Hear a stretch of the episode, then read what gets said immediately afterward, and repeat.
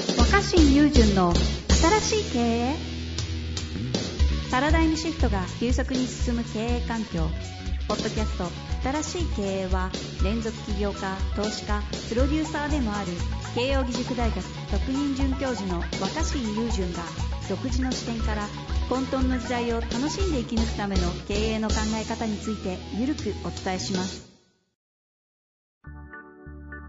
こんにちは、遠藤和樹です。若新友人の新しい経営、若新さん、よろしくお願いいたします。はい、よろしくお願いします。さて、今日もご質問来ておりますよ。はい、早速、いっちゃっていいですかお願いします。いきたいと思います。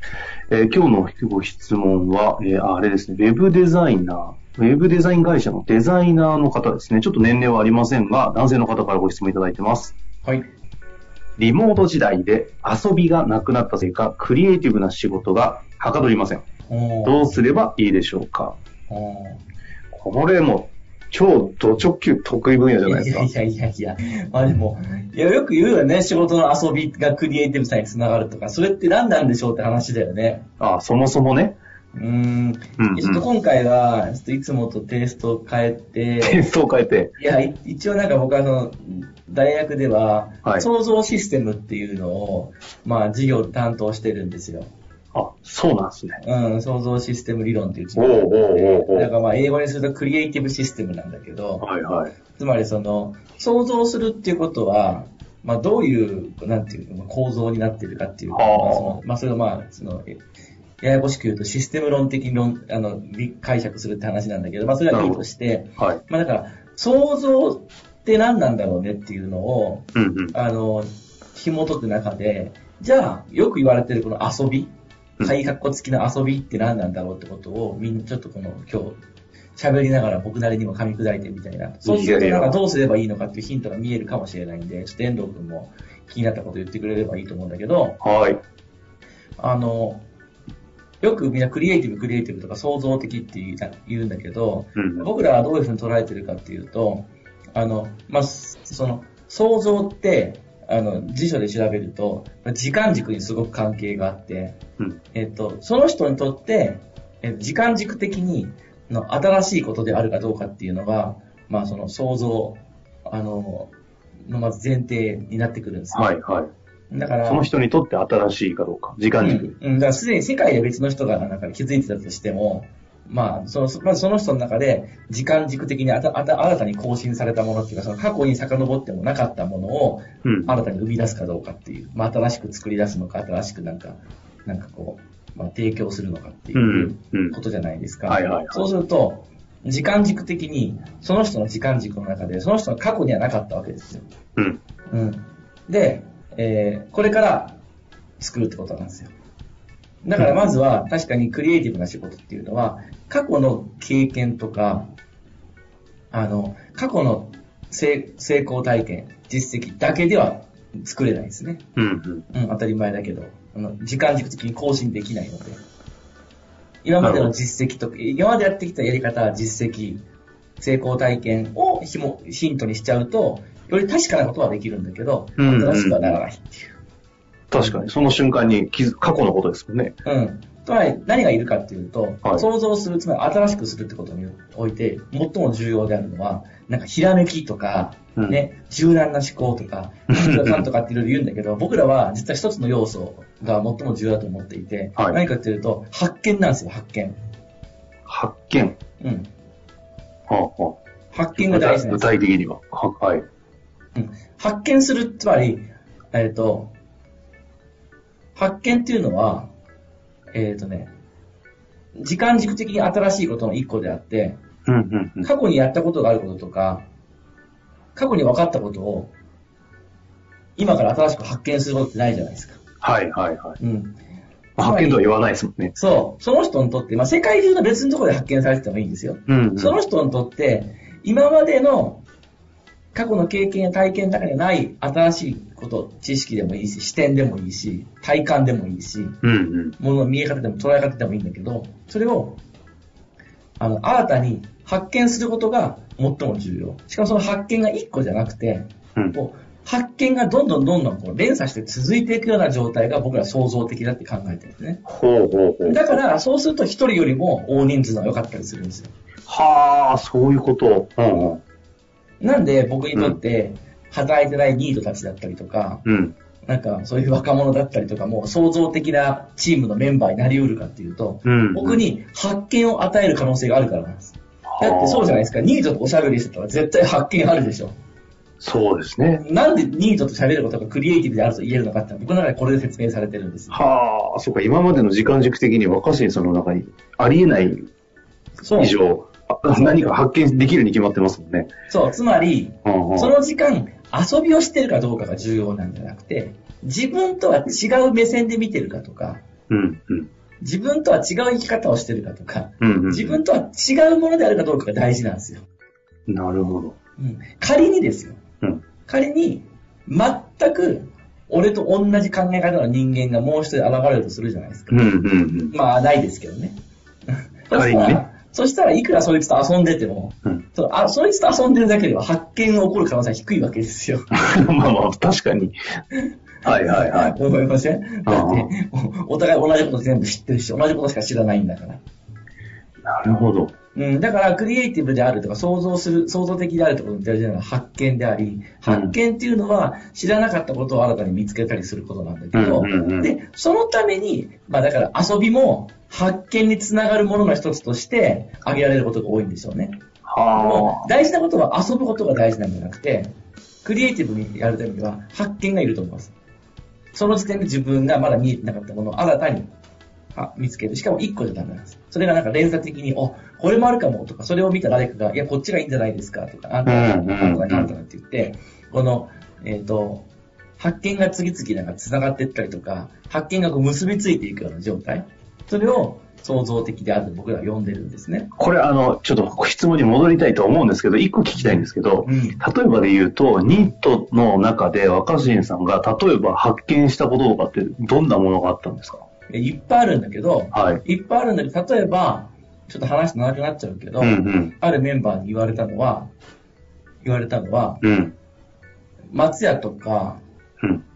吉屋吉野家とかあるじゃないですか。はいはいはい。で、牛丼とかめっちゃ安く食えるじゃないですか。はで、言われたんですよ。若新さん、あれ、い美味しい割に安すぎませんって。い。ああ。うん。ではいはい。しかも店もまあまあ綺麗なんですよ。うん。で、言われたんですよ。あの値段であんだけ美味しくて店綺麗って変じゃないですかって。うんうん。俺も言われてみたらそうあだなとあ、思って。はい、確かなに。んでかわかりますって言われて。はあはあバイト代がめっちゃ安いからなんですよ、つって。で、そああ、そううんか、彼らの目線でしかそれ気づかないよね。そ うそう気づかないでしょバイト代あんだけ安くて、うんめちゃくちゃ、しかもあの、確かに言われてみたら、もう休み、休むもなく働いてるわけ。はいはいはいはい。その、一回シフトで入ったら、自分の8時間なり10時間なりは、うんなんていうのかな、座る暇もほとんどなく、ひたすら動いてるわけじゃん。いや、めちゃくちゃハードな仕事なわけ。なでるほ、ど。あんな、座る暇もなくずっと働き続けて、ご飯作って、レジ打って、で、お客さんがで帰ってったらすぐに片付けて、うんうん。 っていう仕事で、時給が1000円とかで無理くりやってるから、あんだけ安く提供できるんですよって。あれを従業員がこんだけキツキツの仕事なのに1000円なんて無理って言い出したら、390円にはならないんですって。なるほどね。もうめっちゃ面白いと思って。でそれであじゃあどうしてあげたらいいのかなって聞いたらうんう、ん例えばお客さんが、なんか、あの、お皿は自分で返すとか、あ。うん。あとなんかその前の人が座ってた後にさ、なんかコップのなんか後、なんか丸っこいがついてる時あるじゃん。はい、水滴でね。、なんうかそうそう、水滴ついてたりするじゃん。だけど、そのお客さんは390円で牛丼食うくせに、うんうん。あ、すいません、ここ拭いてないんですけど、平気で言っ てくる。確かに。見たことあるわ。で、その390円でそこまで求めんだよって話なんだけど、それを求められてると。うんううんん。求められて、それもし、そういうのは安いんだからいいじゃん、みたいな感じで、はいはい諦めてくれれば、もうちょっとしバイトの仕事の負担が減るっていうんですよ。なるほどね。まあっていう話とかを受けて、あーまあ世の中あーの安くていし、安くて美味しいっていうサービスが何を犠牲にして成り立ってるかとか、そういうことを僕は発見したりするわけ。そうか、今のでそこまで抽象度上げるといろんなものがそう見えますしね。うん。そういうことを通して、またその、働かないとか働きたくないっていう価値観に対しても全然考え方が変わってくるじゃないですか。ああ、なるほど。うん。だからもうとにかく自分と違う経験をしたり違う時間を過ごしてる人は、発見の可能性があるんですよ、自分にとって。はいはいはい。で、そういう人との時間を、あの、無駄にしないようにしてるんですね。で、えー、そろそろ時間だと思うのでまとめるとする と、なるほどすいません。ありがとうございます。必要なのは僕は遊びではなくて、うんうん。遊びではなくて、まずは、えっと、自分とは違う生き方とか時間、経験をしている人との関わりとかうんうんうん。が必要だと思うんですよ。で、もう一個は、うん。そういう人との付き合いじゃなくても、うん。やっぱりこの世界で一番発見しまくっててクリエイティブな生き物っていうのは僕は赤ん坊だと思ってて、ほうほうだって生まれてきたばっかりだから、ほう。うん。知らないことがめちゃめちゃ多いじゃないですか。はいはい。発見しかないですもんね。そう、彼ら彼女らはこれ触ったら熱いなとか、うんこれ投げたら壊れるなとか、 これやったら痛いなとかっていうのを全は部いこう常に発見し続けてるわけじゃん。はいはい。なんでかっていうと、知らないことが多い状態だと発見が多いんですよ。当たり前なんですけどう。んうんうん。うんであの、どうしても仕事するときって、やり方とか、確実な方法を選ぶじゃないですか。はいはい。生産性を上げるために。うんそうすると確実な、今まで誰かがやったことがある、すでに分かってる確実な方法、自分の中でもこうやってやればうまくいくっていう確実な方法をやれば、確かに間違いなく成果は出るんだけど、うん発見的ではないからクリエイティブにはならないんですよ。なるほど。うん。じゃあ、何もかも全部分からない状態でやっちゃったら、それはまあむちゃくちゃになっちゃうので仕事にならないんだけど、うんうんだからそこでみんなやってたのは遊びっていう時間だと思うんですよ。きっちりと、すでにやり方が分かってる、確かな方法でやる時間も大事なんだけど、うんうん。一定の割合で、どうなるか分かんないことをすることが大事だと思うんですよ。なるほど。うん、どうなるか分かんない。どうなるか分かんないっていう時間からは、発見が生まれやすいです。だってそうじゃないですか。分かどんうなないる。かわかんないんだもんだよね。うんうん。え、これ、これやったらどう、何が起こるんだろうとか。うん。はあはああはとは、まあよく言うけど、いつもと、いつもと違う店に入ってみるとか、いつもと違う道をちょっと歩いてみるとなんか発想が豊かになるとか言うけど、あうんうんれはいつもと違う道が発想を豊かにしてるんじゃなくて、いつもと違うからこそなんか発見があるからなんですよ。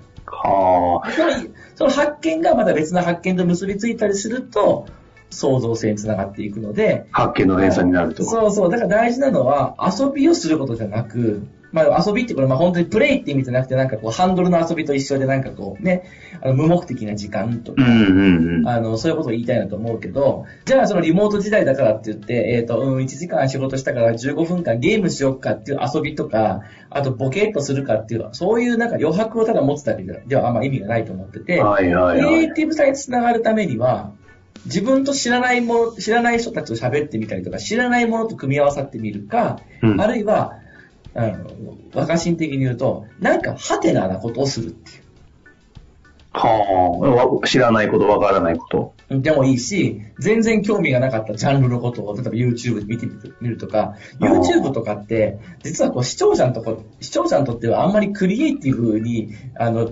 消費できるコンテンツだと僕は思ってなくて、だってこう関連付けがされてて、自分が見たいなと思ってたものがどんどん出てくるじゃないなるほどね。確かに。ででもあれは気持ちいいんだよ、確かに。うん気持ちいいんだけど、あえて、なんか、その全然違う、こう今まで全然興味なかったようなものをちょっと見てみたりとか、はいはいはい。その、それをやったことによって何が生まれるのか、何が成果になるのか分かんないけど取り組んでみるとか、そういうハテナな要素が多いことをすれば、必ず発見も増えて、まあ、クリエイティブっていう状態につながるんではないかと思います、ね。ハテナなことをする。うん。はあ、さすがのこの辺はワーディングではありますが、いやただこれはなんかすげえですね、こう講義じゃないですか、講義。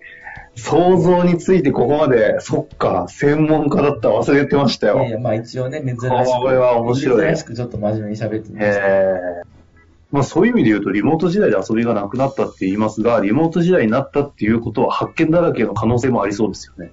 まああの、うまく使えば、うん。あの、ある程度時間も自由に使える可能性があるから、あの、それを、ハテナな時間に使えれば、若新さんは普通にリモートで、その皆さんでチームというかいろんな人雑種な人たちがバッと集まったところでプロジェクトとかすると思うんですけど、うん。リモートでそのハテナな時間みたいなのは全然できるも、できますでもさ、会議じゃない、あの、会議の形が変わったからこそ、そこに普通の今までの会議だったら入らなかった人がポンと入ってきたり、ああ。あと、喋ってみたりとかしますよ。あの、よくさ、会議でね、その会議私入る必要あると か、そのあり会議がっちてなあの別に僕がいなくても決めれるとかって言いがちじゃないですか。うんうんうん僕は結構よっぽど忙しい時以外は、あの、喋ってみたり、やりとりしてみたりするようにしてるんですよ。これへは生え。産性よりもその発見があるかどうかの方が大事だと思ってる。なるほどね。